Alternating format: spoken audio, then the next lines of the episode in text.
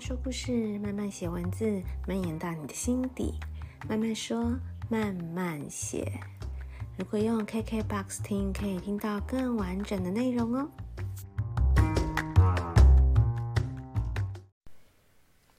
嗨嗨，大家这周过得好吗？这个礼拜要聊的这个话题呢，其实我之前就想聊，但是一直没有找到一个很好的时间点来做这个主题，万万没有想到这个话题可能 这次再不讲，以后说不定也没有机会聊了。然后这个话题呢，这这一周这一两周非常的火热，火热到嗯，也很多人不只是说新闻上我们会看到，也也蛮多的朋友会来问我，原因是跟我也有一点点关系。那今天呢，我要聊的就是啊、最近。呃，张庭林瑞阳的这个呃，他应该算是传直销的这个保养品的品牌，在中国被算是现在他们要查他们了嘛，然后就说他们是什么传直销的毒瘤，要把他们挖掉。然后，其实我以前想要聊这个话题的部分是要放在创业的那个这个部分聊，因为我自己是一个。有蛮多斜杠、斜杠的事业的人，然后我在上海的时候呢，我主要的工作其实我就是在经营这个品牌，所以之前的创业系列呢，我自己只有讲了有关我自己之前开的这个教室酷奇小巷的部分，但是我其实本来也有也有想要讲，呃，就是做这个微商，或者是说。嗯，现在可能他们就定义它是传直销的这个品牌。嗯，我其实之前想要讲这部分呢，然后但是就是刚好可能就没有适合的主题，就是就是没有那个时机点。然后最近因为这个话题很红，我就我就觉得那我就来分享一下我自己的经验跟我对这个新闻的看法。好，首先我先介绍一下这个这个品牌哦。这个品牌其实因为这个 新闻这么红，所以可能大家已经也知道这个牌子啊。这个牌子叫 TST，呃，就是婷秘密，婷就是张婷的婷，意思就是说张婷呢，她已经五十几岁了，还可以保持的这么好，她没有去做什么整容啊等等，然后很自然，又可以这么冻龄。那它的秘密是什么呢？那它的秘密就是它的招牌的这个，其中有有一种面膜乳，它叫做活酵母，然后它就是他们的这个以这个产品为他们一开始的招牌商品，然后他们就做了这个婷秘密的这个品牌。那其实呢，这个婷秘密用的这个活酵母这个产品，其实在呃很多年前，最早最早其实是在台湾开始的。然后当时他在台湾走的路线就有点类似，好像是购电视购物的这个这个方式。然后当时他们的这个研发比较没有像现在的技术那么好，所以因为活酵母它打的就是活的嘛，活的酵母嘛，然后要活的才，嗯，据说就是活的有这个活性，它的这个效果才好。所以当时呢，呃，是走都要低温配送。所以其实蛮难做到一个比较大的规模。你你要看像他们现在这样子，可以做到哇，就是动辄几百几十亿人民币的这样子营业额的。在当时在台湾，不论是市场的规模，或者是当时他们嗯、每次出货都要采那个低温宅配的车子运送，就是蛮难做到一个比较大的规模的。然后后来他们就可能就是过了几年之后，有了，嗯，我现在有点忘记之前在台湾的那个品牌叫什么名字。之前我还有会员有有告诉我说，他以前其实小时候就听过这个牌子，我现在一时忘记那个名字。那当然后来他们就是呃转战中国，那也也有得到一些中国的资金之后呢，就开始。变成现在这个品牌叫做 TST 婷秘密，然后他们在这个活酵母部分就做了一些研发，可能就是它的制程上做了一些改善，然后能够让它的那个不论是包装，或者是说啊，这细节我也不知道啦。总之就是现在就是可以以常温的方式，然后呢，它的保保存期限也可以比较长，然后它就才能够进到一个大规模的量产跟贩售嘛。那嗯、呃，其实我会经营这个品牌原因，就是因为我自己实际用了之后，我真的觉得它还不错。那当然，最近这些新闻啊，我们可能会看到很多，他们会在那边讲说什么它的成本很低，然后然后怎么卖了几几十倍，然后是暴利。哎，这个我觉得就是真的是有，老实说，我觉得中肯一点去讲的话，这其实就是落井下石的。真的要说什么成本啊，然后获利多少，这个其实不不要讲它这个牌子，市面上所有的。化妆品、保养品，甚至不要讲化妆保养品，很多奢侈品，或者是，嗯，我觉得各各个东西进入到一个商业模式之后，它本来你就不能只去看它这个成本嘛，就是材料的成本，只看采购材料成本，如果只有五十块钱，那我就只卖你六十块吗？那我只赚你这十块钱，又不是小本经营的什么小摊子。我我有店租，我有人力。当你牌子越做越大的时候，就是开始行销，然后物流，所有很多的这个费用加上去，所以我们会知道，你你看那种名牌奢侈品，它的这个东西为什么可以比同样等级的东西要贵很多？除了买它这个牌子的价值以外，当然也有它，当它是一个。牌子越大，国际品牌的时候，它整个全球运筹帷幄需要的这些成本是很高的。所以我觉得说，拿现在新闻就是，当然就是媒体就是这样嘛。现在当你现在是被打压的时候，我说的媒体是包含两边都是中国，因为台湾都是抄中国那边的新闻嘛。就是当我要打你的时候，当然什么都可以拿出来讲嘛。那我其实觉得产品本身，我相信有些人自己有接。也有接触一些传直销的东西，其实能够理解大家不喜欢传直销部分，大部分不是因为产品，通常传直销的产品通常都还不错，呃，品质上我觉得都算是中上的，可能比一般你在开架式啊或是专柜买的，其实我觉得是更好的。那大家不喜欢传直销的原因，就是因为拉人呐，希望你一定要买多少啊，哦，那个制度让你哦，就是听了就是。头晕、眼花缭乱，搞不清楚，然后好像就会觉得在玩一些文字游戏、数字游戏。他不喜欢的是这一点嘛？那我当时为什么会加入 TST 呢？呃，主要的一个原因是当时因为，呃，老实讲，第一个生活所迫。为什么说生活所迫呢？因为当时，呃，如果有听我前面的 podcast，也知道我前几年就是我的，我跟我的另一半的关系。呃，就是处在一个就是有了变化嘛。那为了想要重新开始，那我们就决定要去上海。那当时我原来做了这么久的，我最擅长的部分是就是企划、开课等等的。但是到了上海，我其实没有人脉，然后加上上海的租金、店租一定是更高的，所以我其实是没有办法贸然就去再重新去开一间教室，或者再开一间店。然后再加上我的两只狗也都带过去的，我要照顾它们，尤其有一只就是年纪很大了，然后身体也不是很很好，所以我需要待在家里照顾它们。所以在那个情况下，我能够选择的工作就是呃弹性，呃有弹性，然后而且它不受时间空间，甚至。嗯，比如说我在中国的话，我没有中国的人脉，可是我人在上海，我还是一样可以透过网络经营我在台湾的呃会员啊会员群啊，我的台湾的这些朋友，他们啊如果喜欢用这些东西，那他们会买，然后从从此我也可以因此经营这份事业，不不会因为我人在哪里而有所有所影响，所以当时呢。哦，为了生活，但我就是我就觉得，诶，这个好像是一个可以可以做的事业。然后再来，嗯、就好像我自己也不是很喜欢传直销这一块，可是其实 TSD，嗯、呃，老实说，在一般会员的这个制度上，我觉得它是非常的，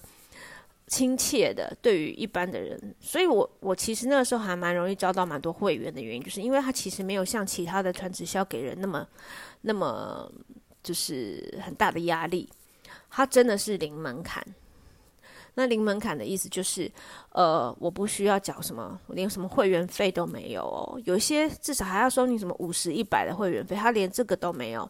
也不用什么保证金，你也不用说什么，你一定要买一个什么入门组合，要几千，甚至上。我以前也有去听过别的品牌传直销啊，就是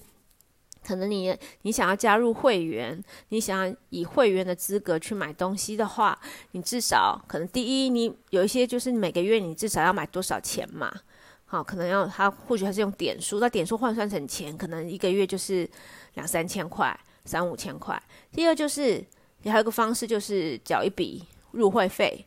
那入会费可能也不太不是会太便宜的，大概也都要上千元的。或者是要买一个入门组合，入门组合可能他就是会说啊，我一些经典商品啊，招牌商品，我就是你可以先买这个，你就可以了解我们的商品。那同时，因为你买了这个入门组合，你就可以取得会员资格。那入入门组合可能就是几千甚至上万的。但在 TST 这些都没有，所以对于一般的会员来说，我其实就是喜欢这个东西，我就买这个东西。那我不喜欢这个东西了，或者说我最近没有需求，我买了一个东西，我可以用好几个月，所以我呃这个月消费了，但是第二个月、第三个月没有消费，那也没没关系，无损我的会员资格。所以他其实对于呃。一般的消费，我现在一直要强调一般的消费者，为什么呢？因为呢，今天这件事情啊，就是张婷跟林瑞阳啊，这个被举发这件事情，其实最主要的点不是在一般消费者去举举报他们的，这个我等一下会解释。好了，对于一般消费者来说，其实它真的是一个非常呃没有压力、零压力、零门槛，那也不要你囤货什么的，因为因为你不需要去囤货，你也不用去什么。一定要去某一个什么提货点买东西，不用，它就是用线上的 app，然后你直接点点点线上的电子商城点点点，它就宅配到你家，或是你也可以去选择超商取货什么，就其实很方便，是一个很轻松的，而且你也不用透过所谓的当初，比如说我今天介绍了我妈妈加入会员，我就等于是我妈妈所谓的传直销里面，我就是我妈妈的上线嘛，我妈也不用找我买东西，因为我们两个买东西的价格，嗯、就是买进的价格都是一样的。所以你找我买也没有比较便宜或怎么样，你自己就上 app 自己去点那个那个线上的电子商城买就好啦，轻松方便。你也不会说每次要买东西都要去找那个你的上线，一定要跟他打交道，然后他都会知道你买什么东西。那如果你你是一个购物狂，你就很担心别人知道你买很多，这都不用，你就是爱买什么就自己上上那个用 app 自己上商城去买就可以了。所以其实它是一个。当时我评估他，就觉得他是一个不会让人有很多压力的一个。虽然他一直强调他不是传直销，但是在台湾他就算，他其实他也是在传直销法呃规范的一个产业。但是为什么他其实一直在对外说我们不是直销？其实他在喊这个“我们不是直销”的这句话，第一，除了要要让一般消费者的就是抛弃。对直销传统传直销的那种偏见嘛，那希望你来加入，就会告诉你说，其实我们就只是在卖卖保养品，然后你就是轻松购物，我们不是传直销，因为你你你觉得它是可以经营的事业，你就经营；你觉得你只喜欢用东西，你就买东西，没有任何压力。第一个还是要让大家就是比较没有压力嘛。第二个是主要是因为它要符合中国的法令，因为中国是不允许多层次传销的。所以呢，嗯、在这个在他们的这个停秘密啊 TST 的这一个制度里面，是不像其他的品牌哦，其他传直销品牌可能，呃，我就解释一下什么多层次，就是就是比如说我像我刚刚有说，我介绍了我妈妈成为会员，然后她加入了这个 TST 的会员之后，她开始买东西，我介绍我妈妈进来买的，我当我妈妈在购买的时候。呃，系统上就会就会知道说，我跟他的关系是我介我我介绍他呢，我是他的上线。那我妈妈的每个月购买的东西呢，呃，我就会有一点点类似回回馈哦，就是那个一点点比例的，在百分之几的那个，你可以把它想成是介绍金、介绍费，或是回回扣都可以，就是总之就是有一点点。但是呢，如果我妈妈觉得它非常好用，这东西非常好用，她又介绍了她的朋友进来，等于她又去拉了人进来。这个我妈妈拉进来的会员跟我就是没有直接关系，因为她是我妈妈拉进来的嘛。虽然是从我这条线这样往下延伸的。但是他买东西跟我毫无任何那个利益关系，在 TSP 的制度是这样子的，就为什么呢？因为中国不允许多层次传销，他可以接受说，呃，所以他们说他们是微商嘛，微就是在微信上面，第一是微商的说法有两种，一个就是就是比较小型的、小型的这个的电子上的电子，就是在线上的一个商城啊，或是或是一个商业行为。第二个就是利用微信去做这些销售，呃。他们是有很多这种微商的品牌，就是在微信上，在朋友圈上，我就会说这个东西很好用哦，嗯、呃，欢迎你们自己去下单，然后他他就会放一个他的 QR code，然后你可能就扫那个 Q，你看到你朋友放了这个东西，什么东西都有，可能是可能是红酒，可能是食物，可能是保养品，可能是衣服，都有可能。然后呢，可能我就刷朋友圈的时候发现，诶，这个东西看起来不错。我朋友看到我朋友贴的，然后他就他都放了一个 QR code，我就扫进去，扫进去购买之后，我的朋友就会因为就有点像是一个推荐码的感觉嘛，他就得到，因为我因为他这个 QR code 而去买的，所以他会得到一点点回扣，这是 OK 没有问题的。可是如果我我又去拉人，然后呢，再去说，嗯，你也来买，然后呢？就是就是刚刚解释的，如果超过了我这一层往下，我就去找别人有会员制，然后呢，这个会员呢最上面的人他也可以得到利利润的话，就是他可以这样层层抽成的话，他就是多层次传销，这是不允许的。所以只有一层是可以的，只有一层你可以解释为只是一个介绍费，超过一层之后，那这就是传销，这是在中国不允许的。所以呢，TST 它一直都都是说，嗯，呃，只就是只只有一层的关系。所以我们不是直销，我们只是介绍你用好用的东西，就是类似像这样。可是，在台湾是没有这样子的的规定。在台湾就是觉得你是有一个会员制，或是然后你有这个佣金的这个，你就是传直销。但是台湾并没有，并台湾并没有说是不是违法的嘛。他只是说他要在。传直销的这个法令下，受这个传销法令的规范，这样。但在中国，他们就是要很努力的说自己是自己绝对不是传直销。好，那我当时也觉得，其实这只有一层的关系，就是这个利润就是抽成的，只有一层一层的关系。嗯，是比较怎么讲？对于如果你想要经营事业的人来说，是会比较辛苦一点。原因就是。嗯，不像其他的传直销啊，如果我的人脉很好，然后我或者是我找到一个很很厉害的人，然后他就下面涨了一大堆人的时候，我是不是就会很轻松，就可以透过这条线就赚很多钱？但是反过来又会觉得，哎，其实这件事情好像也是蛮公平的，因为呢，呃，如果我找到一个很厉害的人从哪里长出去，然后我就一直在那边躺赚呢，然后只要靠他，好像也不太公平，所以就会觉得，哎，其实 TSC 这制度好像是一个公平的制度。所以我当时就是觉得，呃，其实有在，其实最主要、最主要是东西真的不错，一直到现在我都还是一直都在用他们家的保养品跟保健品。对我来说，我是一个非常懒惰的人。我其实以前从以前哦，在用 TST 的保养品之前，我其实很少可以完整的把一组保养品用完过。每年都是周年庆的时候，就跟人家去百货公司去去挤啊，去抢啊，抢什么优惠，买了一组，但那一组。通常都用不完，到了第二年就觉得，哎，放一年了，应该可以换。哈，可能大半大半罐都没用完就丢掉，然后再再去周年庆再去排队，再去买一组新的。但事实上都是买新用心安的，买心安的。那我其实没有真的觉得保养品有什么感觉，但我实际用了 TST 的东西，我是真的觉得还不错，所以我才会推荐给我身边的人。而我身边人也的确用了都觉得还不错，所以就一直这样渐渐渐渐这个。这个事业我就这样子开始做，然后呢，我就发现，诶，好像我介绍的会员越来越多，越来越多，我似乎可以把它当做一个认真的事业来做了。好，那这边先休息一下，然后我们等一下再继续说。那这一次为为什么这个产品如果还不错啊，然后制度也算是一个很健康的制度，怎么会被踢爆，然后被举发，现在又说重锤要去要去呃处置处处罚他们呃林瑞阳跟张庭呢？等一下休息之后我们再来聊。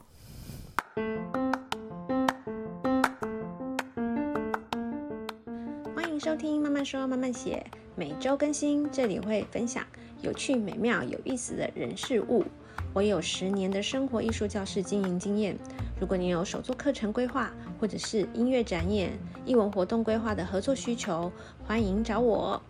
等你，等你。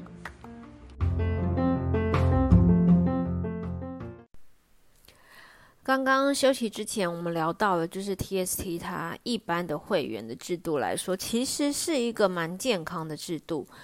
那，嗯，当然，对于某些品牌来说，就会觉得，呃，TST 这个制度，嗯，虽然容易吸引消费者加入，可是如果你真的要把它当做是一个，嗯，传直销这个事业来说的话，就。呃，比较难，很就是比较要比较久的时间，要经营很久才有可能就是赚到钱。而且，呃，如果你自己的人脉不够，因为刚刚不是只有一层吗？那如果你的人脉不够的话，你没有一直有新的会员进来的话，那你就你的那一层就很快就你的人脉就用完了嘛。那其实是不太容易，就是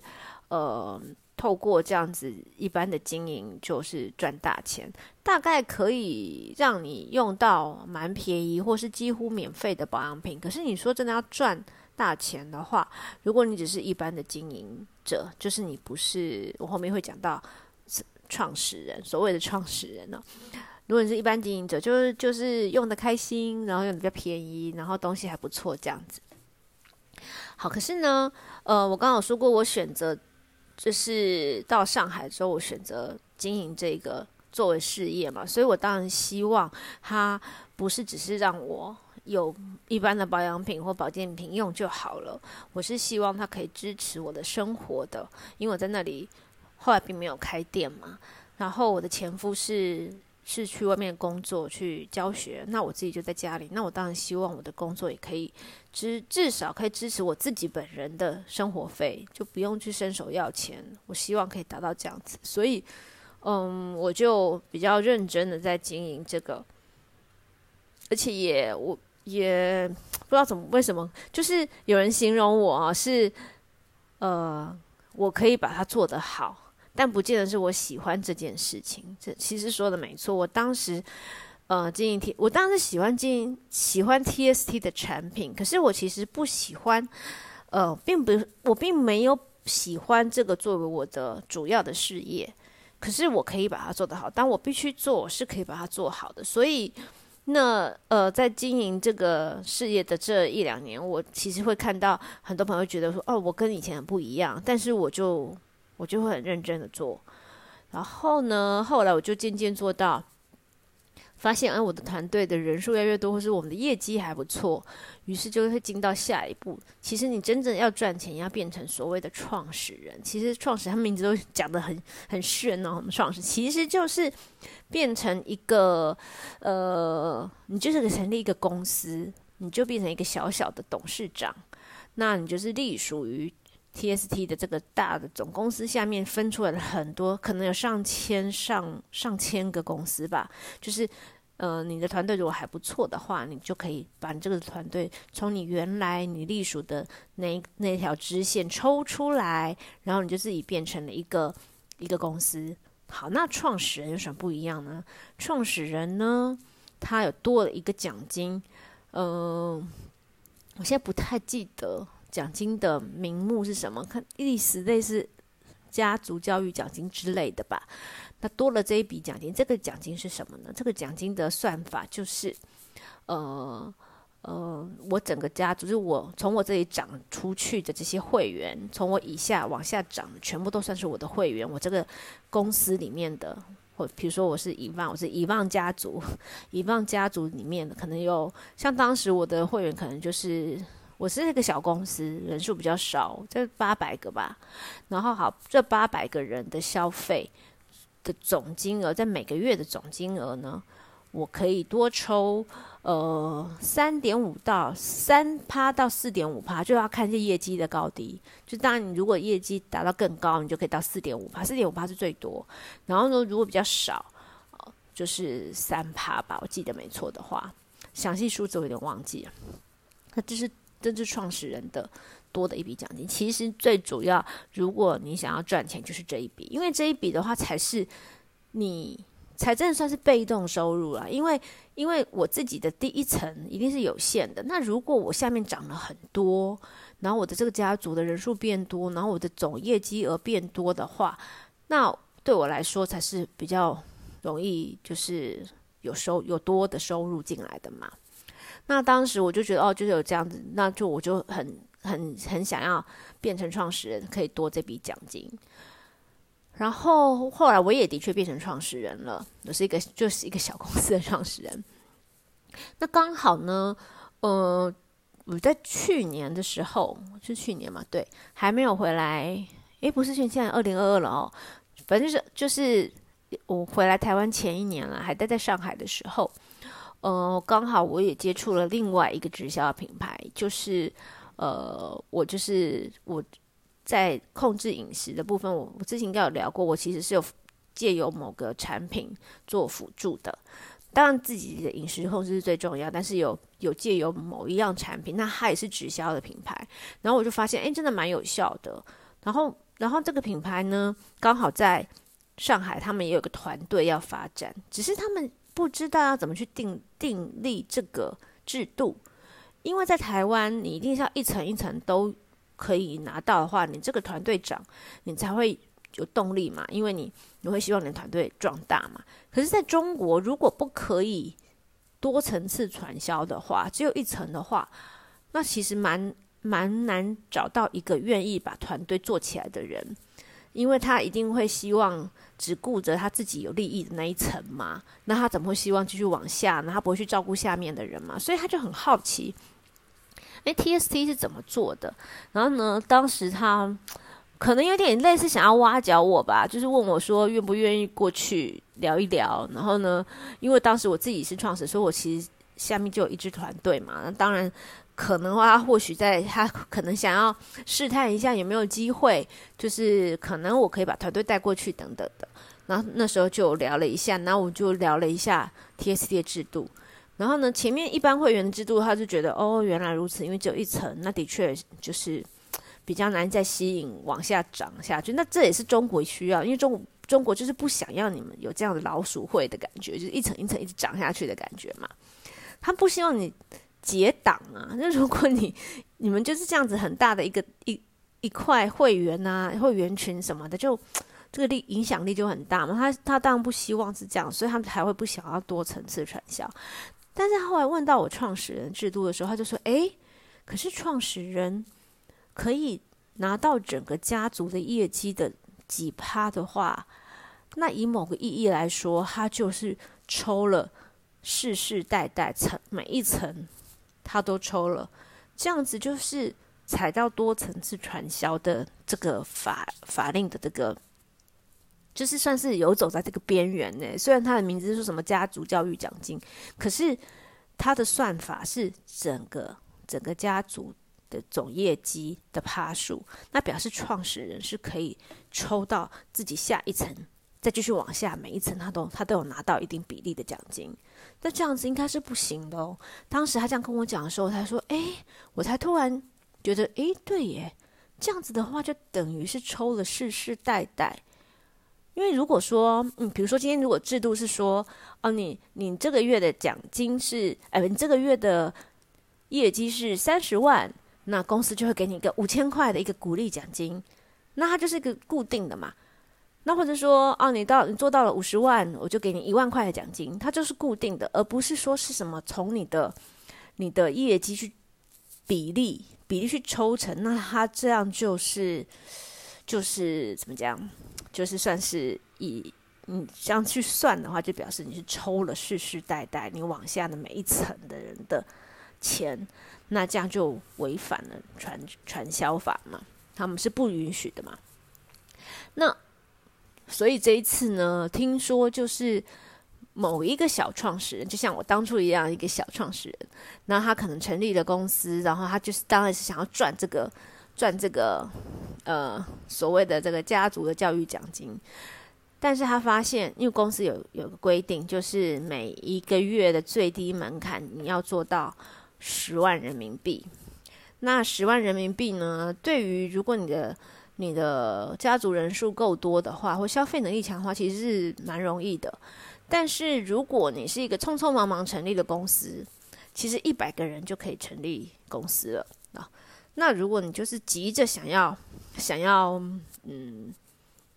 变成董事长，想要赚那个家族奖金，然后你就成立，然后你会发现你可能蛮蛮难，尤其最近其实中国的景气也不是很好嘛，你可能蛮难达到每个月都有做到十万人民币，十万人民币就四五十万台币嘛。那如果你没有达到十万人民币的话，呃，你的公司就会被列为一个被观察的状态，然后呢就会。呃，公司可能就会希望，呃，如果你连续几个月没有没有达到，就会希望你不要成立公司，退回你的母公司。那对于小创始人来说，说我好不容易前面冲冲冲冲到我的业绩，然后我终于拿到可以变成创始人，可以成立公司的资格，怎么样？怎么没有达到十万？几个月之后就？就会列入观察名单啊，要被退回。那我前面不就白费了吗？所以有的人可能就要开始，不行不行，我一定要达到我的十万块。可所以他就可能会去囤货，或者他就去拉人。那也因为这样，本来是不希望你拉人，不希望囤货，可是你因为想要这个创始人想要维持自己的这个业绩，他就去去拉人囤，所以可能就有人就觉得，诶，这样不是老鼠会的行为吗？那再加上我刚刚讲到，其实一般会员的制度是。完全 OK 的，但是当创始人的这个家族奖金这部分，我觉得是有踩到这个线的，所以就被举发了。好，讲到这个，那当然就是说，如果这样摊开来讲，你的确是有有踩到这个传销法的这个，就是他们他他不允许的这个传销的部分的一个线，但是他的公司已经其实已经非常多年了，而且之前缴税。缴很多税，然后捐款什么的，难道会是第一个第一次有人举发吗？这绝对不是，这绝对是，嗯，大家也知道，最近大家看了很多中国还有整个国际全球局势的一些新闻啊，还有这个在观察这些状态，会理解，其实呃，可能呃很多国家。都开始在跟中国做一个对抗，那中国当然，呃，为了要让自己更强大，有所谓的共同富裕啊，或者是他有一些想要掌控的东西，他就必须要去打一些他觉得比较有影响力的，甚至再加上他们的身份又是有台湾人的身份，即使可能之前他们还是做了很多哦很爱祖国的这些表态，可是说到底，你的身份就是台湾人嘛，然后。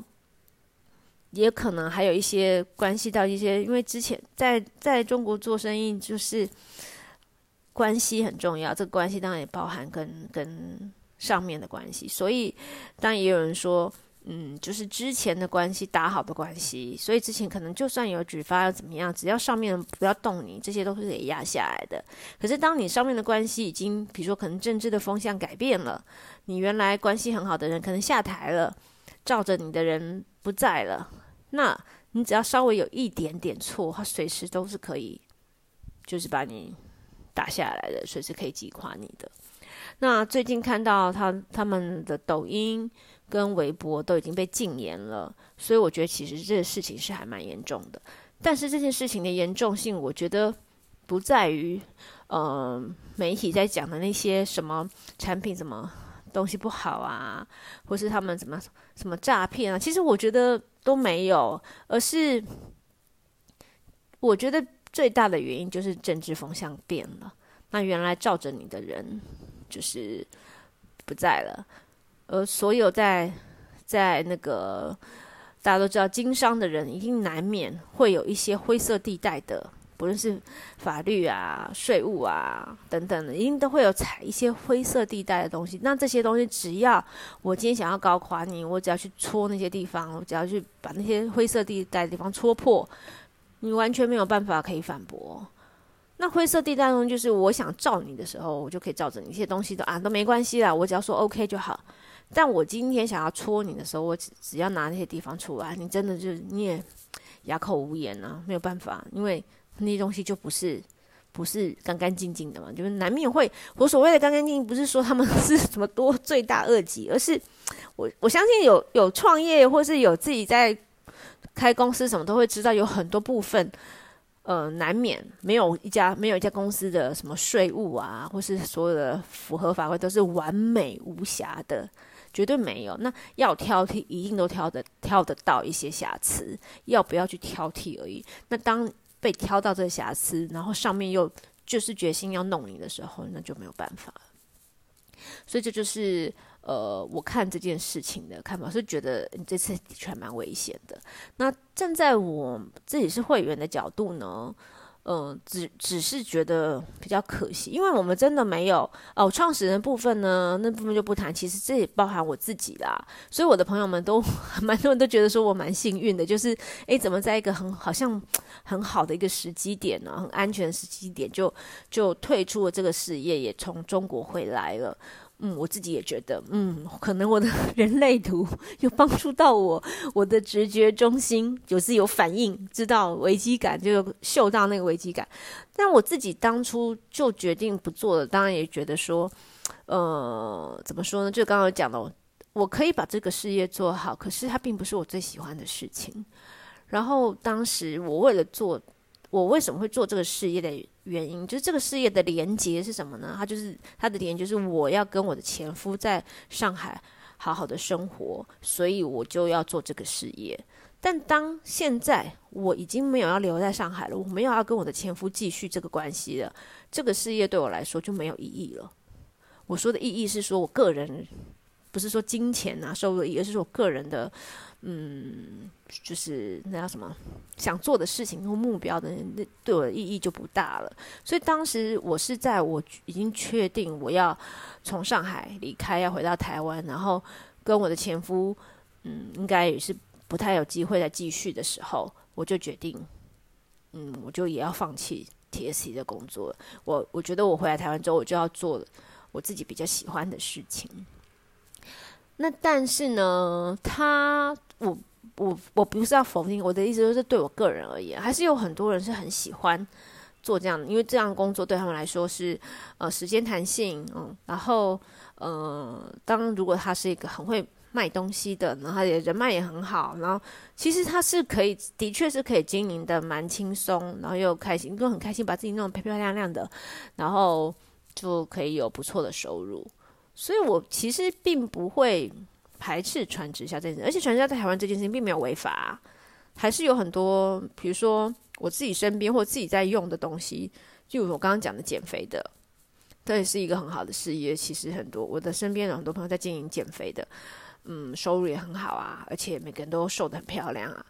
然后就是又有健康，又有美丽，又有财富。那像我自己很常用一些什么清洁用品的，也是直销的。我真的觉得很多直销东西东西其实品质是不错的，只是你怎么去看待这件事情。当你觉得你的能力，或是你的生活形态，或是你的个性是适合去经营这个，我觉得也没有不好。它就只是一个工作，就像嗯卖保险，或是呃卖房子，他们不也都是业务吗？那也有很多人也也会说啊，不不喜欢那个卖保险的一直缠着我，或者说哦房仲，只是跟他问了一间房子之后，就接下来就一直在问我预算啊什么什么的。可是当你们需要的时候，你还不是需要这些专业的销售人员或是嗯、业务的人员来服务你们吗？它只是一个工作。那我觉得直销，传直销也是，尤其在台湾，它并没有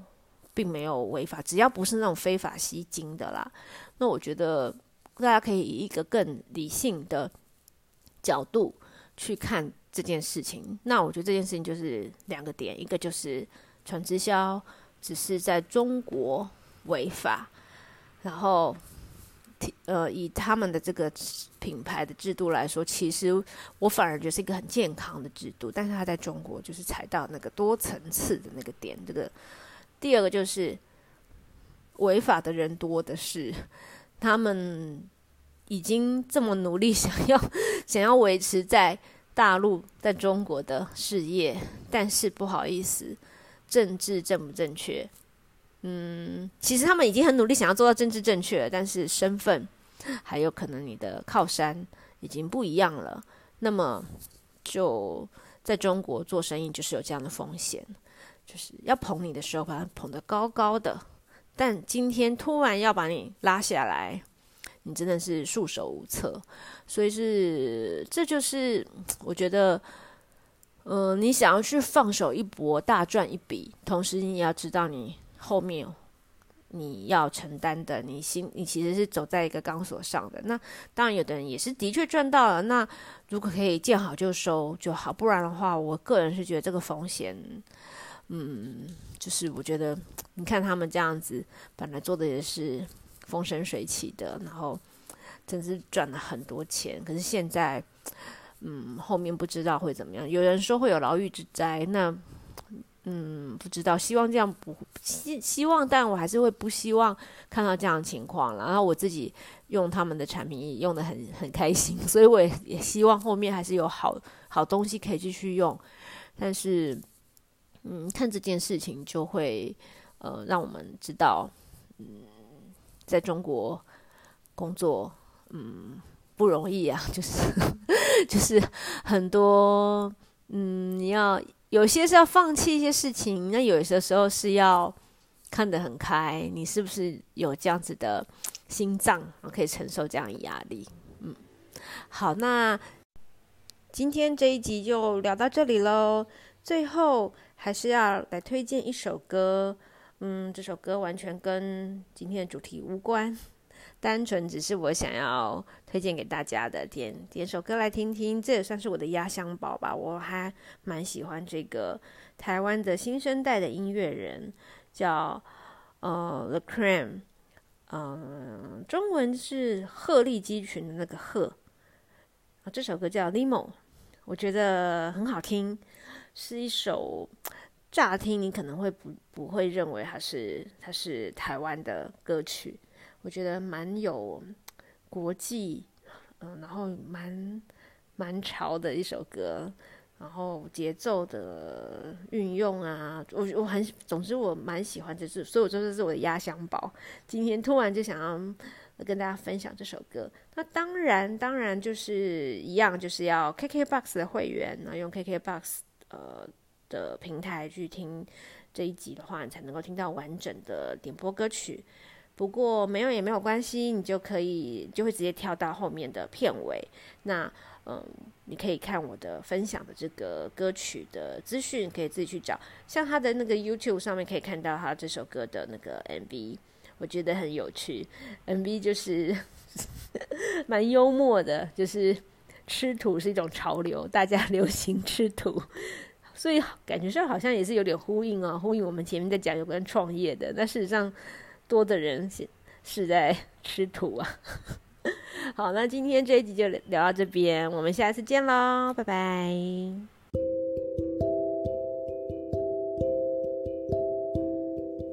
这一集的内容听了你还喜欢吗？如果你有任何建议或是想听的主题，也欢迎到慢慢说慢慢写的 Instagram 或者是 Facebook 的粉丝专页留言让我知道。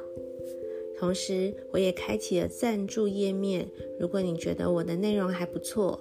只要给我一杯、两杯咖啡的零钱，就可以让我有更多的动力持续创作。那么，我们下一集见喽！